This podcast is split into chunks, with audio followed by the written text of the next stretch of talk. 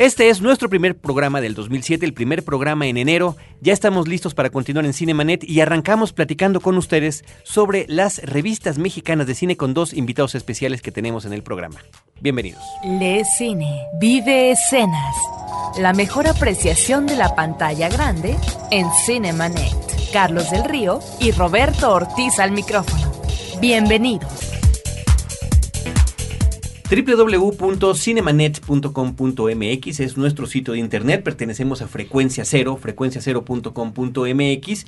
Tenemos un buzón de voz para que nos escriban desde cualquier parte de la República Mexicana, es el 01800 087 24 23. Yo soy Carlos del Río, les doy la más cordial bienvenida a este nuevo año. Roberto Ortiz, ¿cómo estás? Pues que iniciamos un nuevo año con dos invitados especiales a propósito de una investigación que era necesaria que apareciera en el panorama de la cinematografía. Se trata de una investigación sobre las revistas mexicanas de cine, desde la primera que hay, parece que data de 1925, ya nos comentarán nuestros invitados, quiero presentarlos. Está con nosotros Esperanza Vázquez Bernal, ella es responsable por parte de la Cineteca Nacional de esta investigación. Esperanza, bienvenida. Buenas noches. Muchísimas gracias por estar aquí con nosotros. Y está también con nosotros Federico Dávalos Orozco. buenas noches. Federico es profesor de la Facultad de Ciencias Políticas y Sociales de la UNAM. Eh, ¿Podrían empezar, eh, Federico y Esperanza, platicándonos un poquito cuáles son los antecedentes que ustedes tienen en el terreno de la investigación relacionada con el cine para que nuestro público cinéfilo sepa eh, pues, de, de, dónde parten ustedes? Bueno, eh, tenemos ya algunos, algunos años trabajando en esto de cine, en, nuestra cinefilia especializada en el cine mexicano y hemos este, desarrollado algunos trabajos, sobre todo relacionados con el cine mudo mexicano. Eh, publicamos ambos este, un trabajo que se llama Filmografía General del Cine Mexicano, allá por 1984. Eh, es una filmografía de los largometrajes producidos en México entre 1916 y 1931. Eh, también elaboramos una monografía sobre un actor y director cinematográfico que también, bueno, como actor fue sobre todo este muy relevante en el periodo mudo, eh, se llama Carlos Villatoro, y otros, otros trabajos también juntos e individuales. Por ejemplo, este, en mi caso particular, ahorita ya Esperanza, podría decirlo, lo, lo que ha hecho este por su cuenta. Eh, he publicado un libro también sobre cine mudo mexicano que se llama Albores del Cine Mexicano. Que, Albores del Cine Mexicano. que editó Clio. eh, y también, en fin, he colaborado en algunas otras cosas, en capítulos. Eh, eh también colaboré con Perla Siuk en el diccionario de directores del cine mexicano. Este, en fin, eh, entre, otras, entre otras cosas. ¿Esperanza? Yo, este, entre 2000 y el año 2003, hice la restauración editorial de la película de 1927, El puño de hierro, dirigida por Gabriel García Moreno, y también la restauración editorial de este, la película El tren fantasma de 1926, también dirigida por Gabriel García Moreno, todas ellas filmadas en Orizaba. Esos, este, los rollos estaban en desorden y gracias a una, este, una sinopsis que encontramos en el Archivo General de la Nación. gracias a ese documento ya se pudieron armar las películas, incluso hasta se les agregaron intertítulos que tenían perdidos y este y también terminando ese trabajo ya colaboré con Perla Siuk en la elaboración de un diccionario que va a aparecer el año que entra, ah no, este año. Ajá. Este con este el diccionario hispanoamericano de... De, cine español e hispanoamericano. Muy bien, muy bien. Ahora, eh, ¿de dónde surge esta inquietud por hacer una investigación en particular sobre revistas de cine mexicano? Bueno, eh, este trabajo es una iniciativa de la, entonces este, directora de Cineteca Nacional, Magdalena Costa, y este y bueno invitó a Esperanza y, bueno yo me incorporé colaborando en esta en investigación. Y bueno y yo yo creo que es un interés muy largo porque este la, las publicaciones de, cine este, eh, en general son una fuente riquísima y, creemos que este, no cabalmente explotada para el conocimiento de la historia de nuestro cine y en general para conocer un poco sobre los públicos que tienen que ver con este el cine. ¿Quiénes leen estas revistas? ¿Por qué las leen? ¿Qué relación hay entre esto y, lo que se está presentando en el cine? ¿De qué manera van conformando una serie de gustos? Entonces, eso es un trabajo, pues, que a lo largo de nuestro trabajo, precisamente como investigadores de, este, de, cine mudo, eh, constantemente podemos nosotros apreciar eh, esas diferencias y esa variación y entonces nos concentramos en explorar y en buscar, en fin, todas las publicaciones. Eh, se puede observar que eh, los investigadores eh, recurren a un cúmulo relativamente pequeño de, fuentes. lo importante de esto, entre otras cosas, es ver si ese cúmulo es el más representativo o es que se desconocen otro tipo de, fuentes que pueden también aportar datos interesantes y llamativos para conocer eh, este, la historia del cine nacional sobre todo. Ustedes arrancan en los años 20 y quisiera preguntar si antes no existía esta práctica en México o simple y sencillamente porque eh, a partir en los 20 de la creación, el apuntalamiento de lo que va a ser la industria nacional es cuando esta misma va a ser cobijada por escritos, críticas y revistas de cine. ¿Por qué los años 20 y no antes? Bueno, eh, en realidad desde que llega el cine a nuestro país, eh, hay toda clase de reacciones. la, cuestión es que hay que entender las revistas de cine en principio como una extensión de las publicaciones especializadas en espectáculos, sobre todo si hablamos de fines del siglo XIX y principios del siglo XX, estamos hablando de publicaciones sobre teatro o sobre música, sobre ópera. Eh, sobre, algunos espectáculos. Pero con el, con el siglo XX aparecen una, una nueva serie de espectáculos este, de todo tipo, de carácter deportivo sobre todo, como el box, este, y los de, el fútbol, por ejemplo, y, otro, y otros deportes. Los toros también ocupan un papel importante. Y entonces, este, en la prensa comienza eh, a, un lado de las secciones de música y las secciones de teatro comienzan a aparecer algunas secciones dedicadas al cine y entonces paulatinamente se va dando esta concreción en publicaciones especializadas en cine.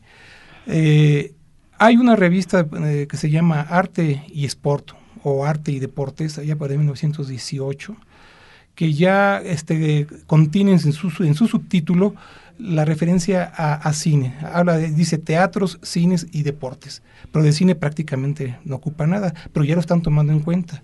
Y la primera revista identificada, puede haber otras, bueno, que es otro problema que podemos comentar porque no está bien representado todo este material en las hemerotecas. Este, la, primera que logramos identificar especializada en cine eh, es de 1925. Es, una cuestión simplemente histórica. Los años 20 coincide con el gran boom de, la expansión hollywoodense en todo el mundo.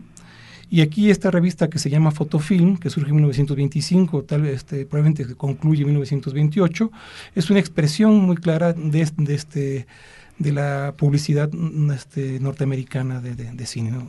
vive de los servicios de las distribuidoras norteamericanas. Entonces, es porque históricamente esa es el primer, la primera revista que hemos identificado. Ahora es muy importante comentarle al público que nos está escuchando que esta investigación que Federico y Esperanza han realizado y que además es una, una investigación continua porque constantemente están actualizando los datos de castas que han encontrado y además siguen a la búsqueda, siguen en la cacería de si ver si algo por ahí aparece en alguna, en alguna otra hemeroteca, está disponible para el público. Es una, es una investigación que es interactiva, es una investigación que puede consultar cualquier persona a través de la internet. En la página de la Cineteca Nacional www.cinetecanacional.net podrán encontrar ustedes ahí del lado derecho un vínculo que dice revistas de cine mexicano. Hay una introducción después de apretar clic allí y a partir de ahí pueden encontrar ustedes las revistas en su orden cronológico o también el título de cada una de ellas, la ficha técnica, ¿no es así? Sí, bueno, no se puede encontrar la portada de la revista y también este ahí viene ya se hace clic y se aparece la ficha donde viene el título, las características de la revista y una breve descripción. ¿Algún otro dato que, estén ustedes pensando incluir alguna cuestión? ¿Cómo poder, por ejemplo, me imagino, quizás sería de interés para el público, además de descubrir la ficha, además de ver la portada, no lo sé, algún ejemplo de cómo eran sus páginas por dentro? Vaya, de alguna manera que eh, la gente pudiera eh, acercarse más hacia este fenómeno. Bueno, por el momento sí es una descripción breve, porque Principalmente es una base de datos, está concebido como una base de datos para que el investigador ahí encuentre, por ejemplo, eh, datos sobre, por ejemplo, se pone en este número, hay entrevistas a, a Casals en los años 70 o a Joskovich o el cine, el cine en América Latina y, y, en la ficha el, el, lector puede encontrar esas, esas orientaciones, ¿no? Para que ya acuda a la hemeroteca, a la cineteca o al CUEC y ya ahí encuentre la revista. Sí, yo creo que, bueno, eso que se acaba de mencionar es muy importante. Indicamos, este, todavía también, eso es una tarea muy larga, pues, este, por venir. Eh, se indican este, los números que existen en los diversos acervos. Ahorita inicialmente se, se, ha explorado la Hemeroteca Nacional, eh, la Cineteca Nacional y la Filmoteca de, este, de la UNAM.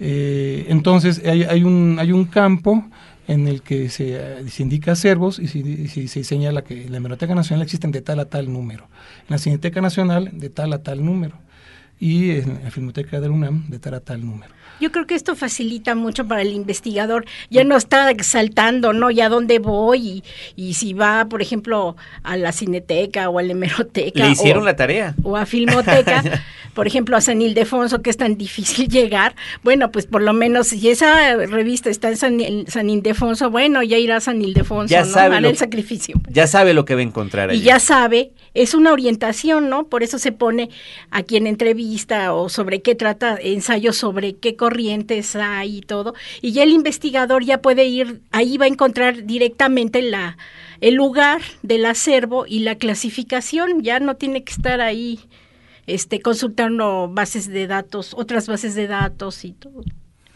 Lo interesante en las investigaciones de, de Federico y de Esperanza es que nos remite a los orígenes. Ya el hecho de hablar de esta restauración editorial de películas a veces desaparecidas o que se tienen que restaurar también físicamente, nos está hablando de un trabajo de una gran paciencia, de una gran dedicación y que ojalá y existieran más personas eh, abocadas a este eh, trabajo que no es tan sencillo, que es eh, sumamente dinámico, pero que entraña una gran responsabilidad. Es por lo tanto una entrega amorosa a ese cine que es el cine de hace muchas décadas. Lo interesante en esta investigación es que también nos está remitiendo a los orígenes de las publicaciones sobre cine mexicano y que no solamente... Eh, como sucede normalmente en las investigaciones, parte de una, eh, un libro al que podamos consultar, sino que abre la gama para que el público a través del Internet pueda ir conectando y pueda ir buscando los nexos para eh, tratar de hurgar en este universo que es realmente interesantísimo. Y ahí es donde tendríamos que considerar cómo han visto esta periodicidad que nos va ofreciendo diferentes tipos de materiales, de ilustraciones, de confecciones de diseño, de profundidad y también de consideración sobre qué, sobre qué abordan las, las, películas en función de la industria del cine, en la función revista. del cine, del culto, las revistas, perdón. Uh -huh. Sí, este, en efecto, también lo, lo que se, se, puede apreciar de, una manera muy indirecta, se puede hacer hasta una evolución del, este, de los lectores. Ahorita precisamente estamos, estamos comentando con algunos este, compañeros de, de, este, de, de, cine premier este, que este el diseño contemporáneo aparentemente está orientado a gente que está dispuesta a, este, a leer un poco menos, que quiere una información rápida y pronta, visual. Y encontramos revistas verdaderamente grandes, este, no, no de carácter académico, como hay, algunas, sino eh, dirigidas al gran público, que tenían este, 70 páginas, 80 páginas y que, y que tenían novelizaciones de las tramas este, de, las películas. Entonces quiere decir que tal vez, a lo mejor no era así, pero tal vez este, ese público estaba dispuesto a leer cada semana o cada mes, dependiendo de la periodicidad, o cada 15 días, este, chutarse 80 páginas de, de, texto. Obviamente siempre ilustrado, acompañado de, de, stills de las películas o fotografías de, los, de las estrellas, pero ahí está. y es un ejemplo. Y también se puede ver una correlación entre la misma evolución del cine mexicano y, del cine en general, y de las corrientes y de las circunstancias del cine y la evolución misma de las publicaciones. Es muy interesante en este sentido, tú que eh, referías a los años 20, como también eh, la época de oro del cine mexicano este, coincide también con una época de oro de las publicaciones de cine. Y la aparición de un conjunto de publicaciones eh, pensadas y orientadas expresamente a promover y apoyar al Star System mexicano, a la industria mexicana, eran incondicionales. Algunos hablaban, se dicen a sí mismos, defensores de oficio del cine mexicano, o sea, con todo lo bueno y lo malo que esto significa, se apoyaban cualquier cosa lo que fuera, sí, bueno porque, Un paréntesis, yo, yo leí en cine gráfico que este decía que Dos Corazones era una joya del cine nacional y ahora eh, dirigida por un precisamente un periodista Carlos de Nájera. Tuvimos la suerte de ver la película en Canal 22 y, bueno, eh, bueno, un, desastre, ¿no? Da, hasta pena ajena.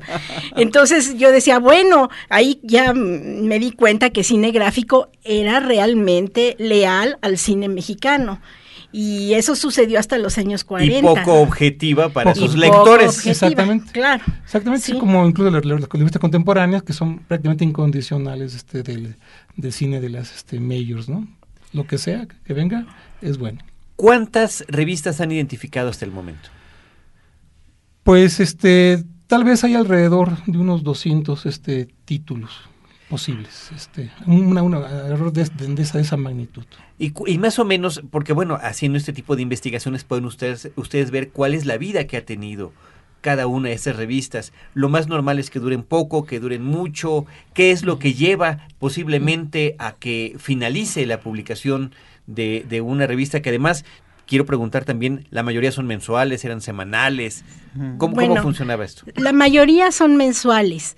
Yo, yo me acuerdo, bueno, ahorita en la hemeroteca, por ejemplo, las revistas de los años 40 este, tenían muchas dificultades por la guerra mundial, la Segunda Guerra Mundial por la Segunda Guerra Mundial tenían muchas dificultades porque había carencia de papel, este, no tenían eh, tinta o, y eso pues lo, se hacía irregular.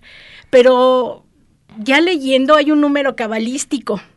Llegaban la mayoría o llegan al número 2 o llegan al número 7 y ya de ahí no pasan.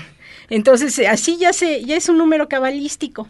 Y hay otras como Cinegráfico, México Cinema, que tienen muchos años de, de existencia. O sea, Cinema Reporter. Cinema Reporter. Tal vez la revista este, que tuvo mayor, mayor este, duración, unos 34 años. 34 años. ¿De qué época? Qué? Bueno, este Cinema Reporter es de 1938 a 1966. Y, pero también tiene un antecedente que es filmográfico.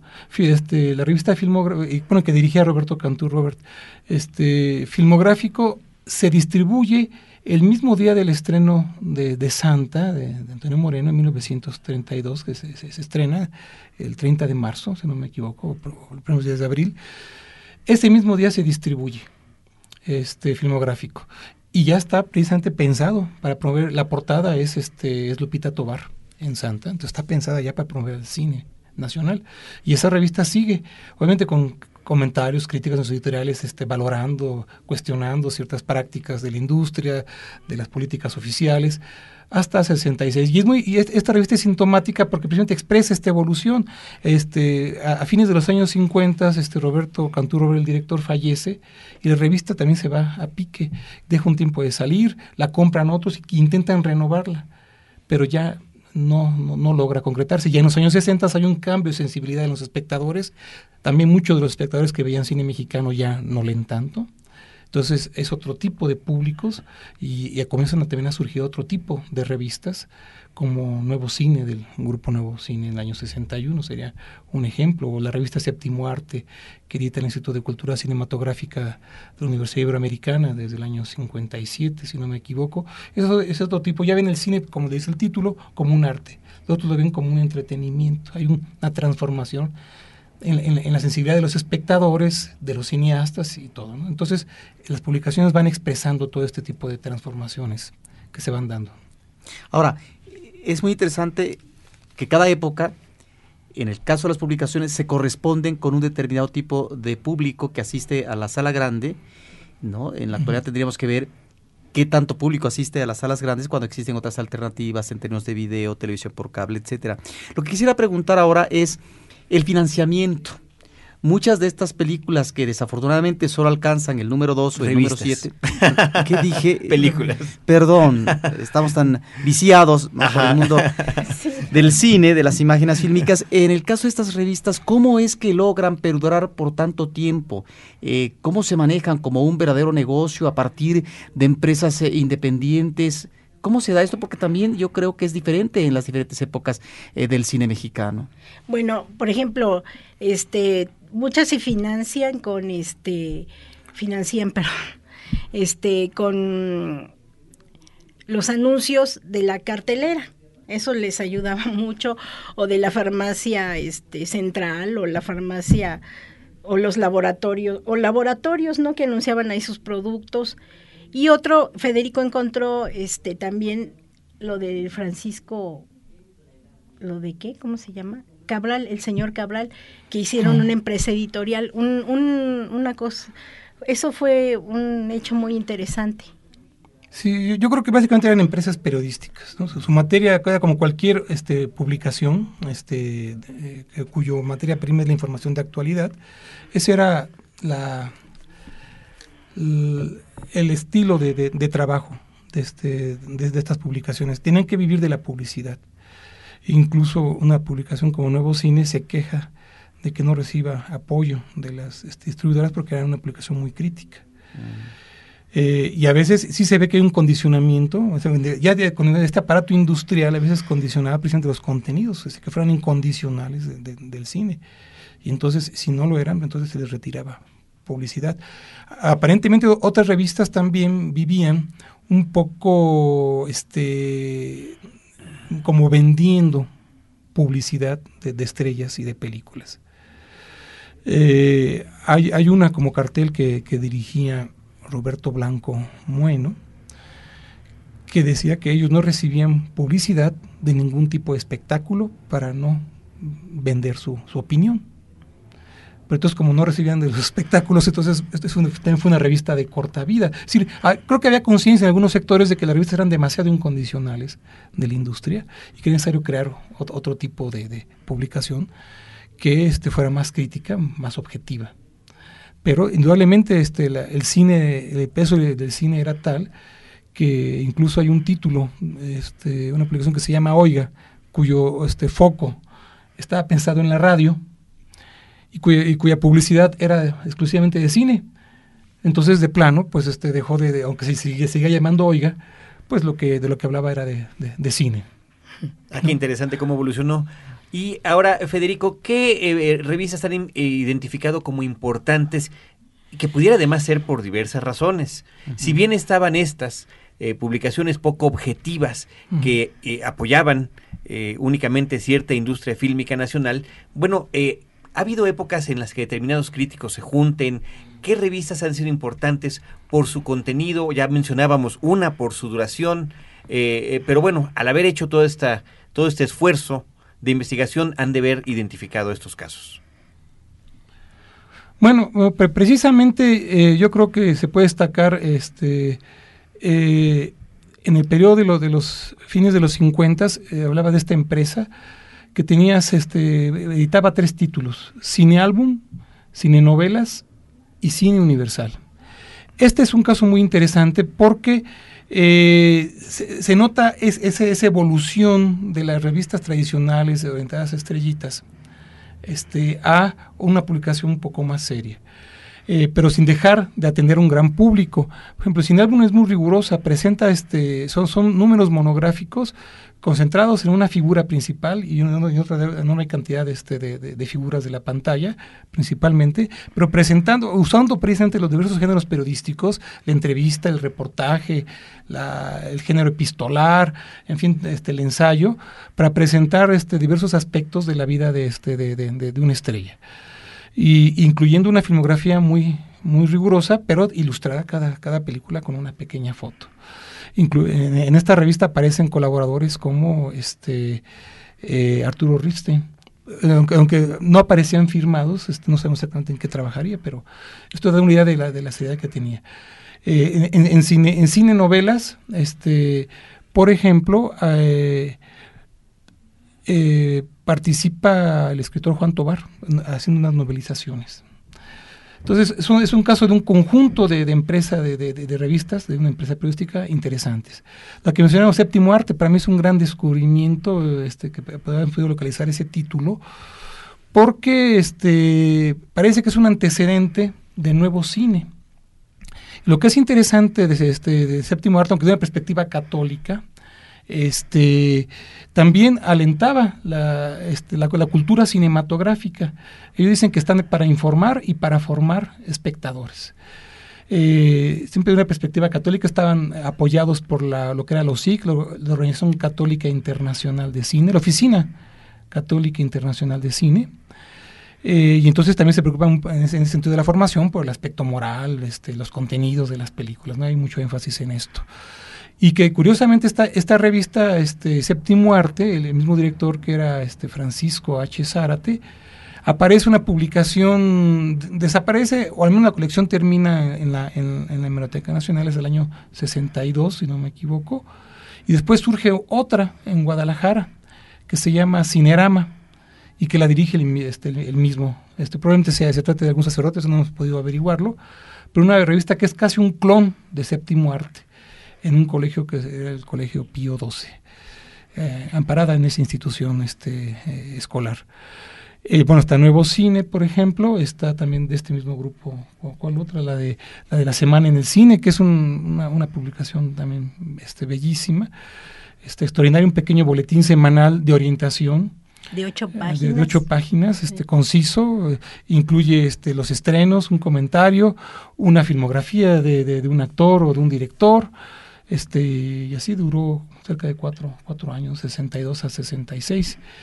Este, en los 70 bueno, hay también... Así, otra cosa muy interesante es que ya en los 70 ya se deja el, el Star System y todo, y ya se empiezan a hacer ya una preocupación por ensayos, por pensar más qué es el cine, y sobre todo de, este, de la UNAM, de este del CUEC ya nace la inquietud de, de, cineastas que también quieren hacer cine independiente, ya no quieren este formar parte del cine industrial, ya este ellos tienen esa inquietud y se preocupan por llevar a la cámara al pueblo y este, presentar las inquietudes de los trabajadores, de los campesinos. Este es el caso del taller Cine Octubre, hecha en 1972 o 73 por el taller Cine Octubre.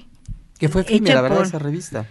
Sí, sí, siete, números. el número cabalístico. el número cabalístico, pero una publicación este, extraordinaria. Extraordinaria, de una calidad muy modesta de una calidad modesta, ¿no? Pero de una, en sus artículos, una calidad eh, maravillosa, es un placer, ¿no? Verla, leerla este, ojalá la gente se interese y, y, corra, ¿no? A ver esas, esas revistas, ¿no? De, de que se preocupan ya por, el, por, un, por un cine independiente no por este por un cine industrial el, cine como arma política eh, y el cine como arma política y en este caso específico de esta publicación creo que se correspondía muy bien con lo que se denominó en ese momento el nuevo cine latinoamericano ¿no? Porque teníamos eh, el surgimiento de eh, la Revolución Cubana, pero al mismo tiempo el cine boliviano, el cine nuevo brasileño, el cine argentino, toda una expectativa que se va creando de cinematografías emergentes que están fuera de los canales tradicionales de comercialización y de producción industrial. Sí, muy, esta también, eh, también las revistas que, que se editaron por parte de el director de Filmoteca, Manuel González Casanova. Toda, toda, toda esa corriente estuvo de los años 70 muy, muy interesante. Ojalá esto motive para que la gente vaya a leer, ¿no? Pero eh, yo creo que también, bueno, una, una, cuestión que podemos considerar, este, eh, hemos hablado de una cantidad de títulos, eh, pero desafortunadamente hay una enorme cantidad de faltantes. Tanto los editores en su momento, como tal vez las, mismas instituciones no, no, han tenido este, la fuerza para poder acopiar de manera cabal estos materiales. Hay, hay títulos por ejemplo, hablábamos del, primero fotofilm, ese no existe en ninguno de estos acervos. Está en una colección particular, alguien que le encontró por ahí, ¿no? En este caso, bueno, este el crítico y comentarista Gustavo García, que colega de, ustedes, él, encontró este título. Entonces, a lo mejor por ahí alguien tiene un título que es el primero y no, es este, anterior a 1925, pero es el que hemos localizado.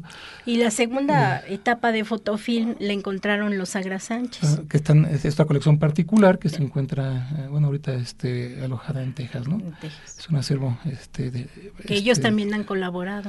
Han colaborado también en esta, en esta investigación, nos han apoyado mucho. Es decir, hay títulos muy importantes, incluso de larga duración, como cine gráfico, de las que hay este, ejemplares este, muy escasos.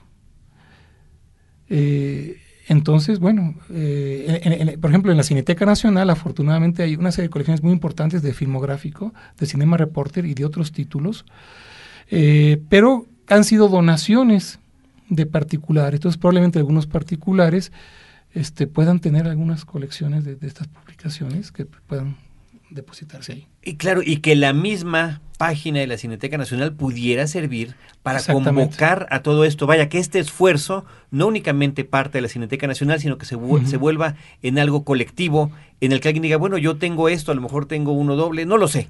Pero, pero finalmente el hecho de que este material que ustedes han pues eh, inventariado esté ahí ahora a disposición de cualquier persona en cualquier parte del mundo, creo que lo hace particularmente importante. Yo quiero agradecerles a ambos, Esperanza y Federico, que se hayan tomado la molestia de venir en este nuestro primer programa del año a platicar sobre esto. No sé si tengan algún comentario final sobre este trabajo que han realizado?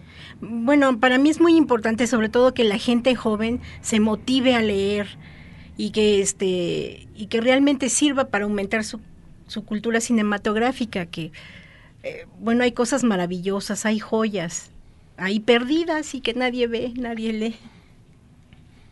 Sí, este, bueno, visualmente se, han incorporado algunas portadas, a ver si podemos hacer una pequeña galería y tal vez en otro momento podemos pasar a lo, que tú sugerías, creo que es importantísimo, eh, poder hacer una indización de estas publicaciones, poder acceder a estos contenidos, este, para recuperarlo, ¿no? para este, realmente es, es, es, eh, es un pasado, ya este, es, otro siglo, otra, otra, otro tipo de sensibilidad que hay que recuperar y que conocer y que es, el fundamento, pues, pues como decía por ahí un, un amigo, este, decía que el cine es, es la madre de todas las realidades virtuales.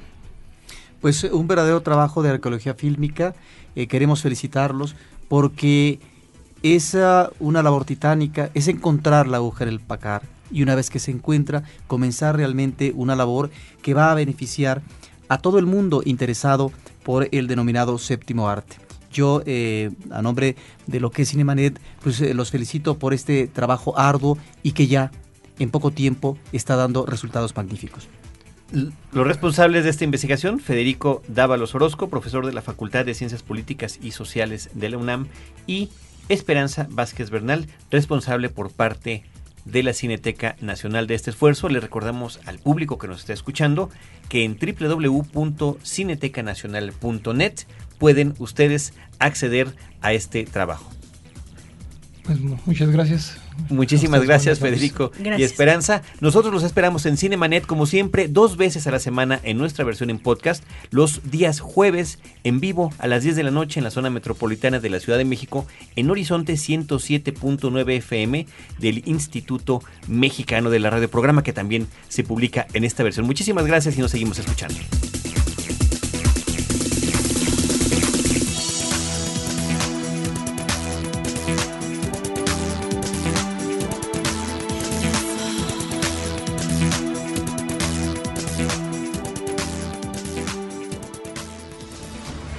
Los créditos ya están corriendo.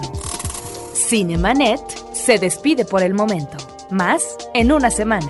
Vive cine en Cinemanet.